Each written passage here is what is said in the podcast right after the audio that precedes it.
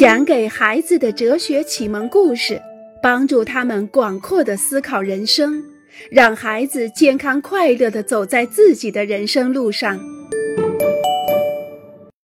看起来好像，吕卡讨厌将帽檐朝后戴遮阳帽，因为帽檐触到后颈让他很不舒服，而且走路的时候必须下巴低垂，他觉得自己这个样子很傻。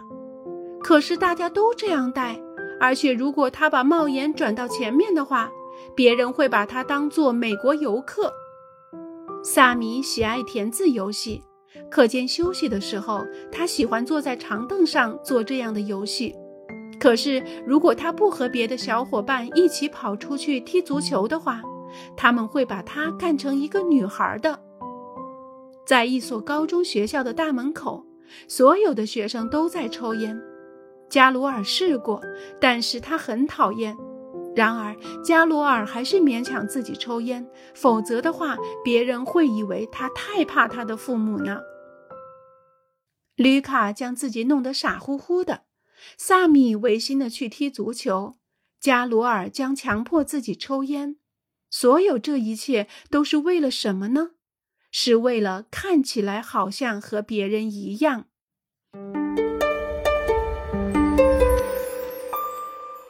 在外表的独裁统治下，波莱特常常感觉肚子饿，他也感到很累。波莱特能养活自己，这不是一个问题。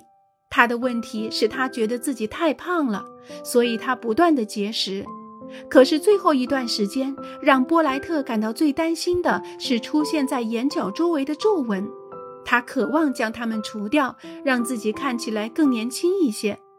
伯莱特还想趁机改变一下自己的嘴唇，他觉得自己嘴唇太薄了，这使他看起来过于严肃。他在许多杂志上读到，让嘴唇变厚是很容易的。然而，所有这些改变的费用都非常昂贵，也就是说，两年之内他不能外出旅行度假。杂志上的女人们都很苗条。平平的肚子，厚厚的嘴唇，没有一丝皱纹，都非常年轻。波莱特渴望像他们一样。波莱特的生活是由外貌决定的，就好像他总在和自己赌气一样，想变成另外一个人。结果最终他会连自己是谁都不知道了。如果外貌决定一切，所有的男人和女人们将不再关心他们的内在品质，因为他们已经忘记了自己对自己的期望。当外貌决定一切的时候，就是一种名副其实的独裁。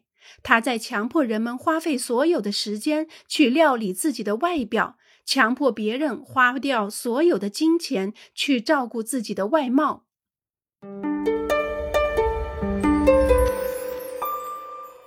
流浪汉赫内。赫内在一个超级市场的出口处讨钱。伊冯娜在本街区经营着一个小餐馆。她来到超级市场买东西。这一天，伊冯娜没有给赫内硬币，但是她想出了一个主意：要是我每天中午给他提供一顿午餐呢？对我来说，这只是一点小意思。伊冯娜犹豫了一下，最后还是决定这样做。如果您愿意的话，每天中午差不多十一点钟的时候，请来我的餐馆，我给您一顿热乎乎的午餐。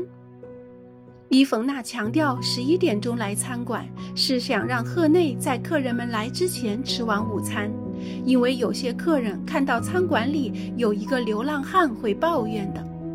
从此，赫内每天十一点钟都去伊冯娜的餐馆。这是一个小小的餐馆，但是赫内仍然感觉很不自在。他待在一个角落里，以最快的速度吃完，就赶紧回到超级市场的门口。如果我洗个澡，可能感觉会好一些。赫内心想。他找到一家公共浴室，每天早上去那儿洗一个淋浴。有人还给了他一些干净的衣服，这样赫内就能够用更多的时间在餐馆吃饭了。他认识了一些客人，和客人们聊天。他从自己以前的角落里走了出来，没有人知道他是一个流浪汉，因为再也看不出来了。赫内在超级市场的镜子里看自己，连他都差一点认不出自己了。然后故事就有些长了。几个月以后，赫内在餐馆里结交了一位朋友，这位朋友在一个搬家公司工作。一天，这位朋友生病了，他建议赫内代替他去工作。搬家公司的老板接受了这个建议。当赫内的朋友休完病假重新工作的时候，这家公司因为接了很多业务，所以决定招聘赫内。改变外表并不一定就意味着作弊，意味着遮掩一些东西，或者藏起一些东西。好像在一堵旧墙上刷一层油漆，让别人以为是新的。外表的改变可以成为一种真正的改变。赫内改变了他的外表，而且这个变化也同时改变了赫内本人。他对自己更有信心了，他重新找到了自信，他也不再害怕别人了。赫内的内心世界发生了变化。你不是你自己。安东尼从试衣间走出来，很合适。你想买吗？父亲问道。安东尼在镜子里看了看自己，穿着它，我觉得很不自在。他回答说：“我去给你买一件大一码的。”父亲建议说：“不要，不是大小的问题。”而是当我在镜子里看到我自己的时候，我都认不出我了。这不是我。我们每个人都有过至少一次这样的感觉，这种找不到自己的奇怪感觉，就好像我们把自己乔装打扮了一番，变成了另一个人，如同我们去运动只是为了随大流，而我们最喜爱的却是阅读和演奏长笛。或者我们充当硬汉，而实际上我们对打架斗殴深恶痛绝；或者我们辱骂女孩子们，为了像别人一样，但我们却是非常愿意和他们成为朋友的。勉强自己去扮演某个角色，会使我们感到非常难受，即使别人察觉不出来。时间一长，这种感觉就会变得令人讨厌了，而且。我们也会因为总是装假而感到痛苦，这种痛苦是一个信号，一个警告，它告知和告诫我们小心，这不是你自己。因此，这种警告就会促使我们做出决定，减少一点对表面行为的关注，更多的去关心我们内心真正渴望成为什么人，做一个真实的自我。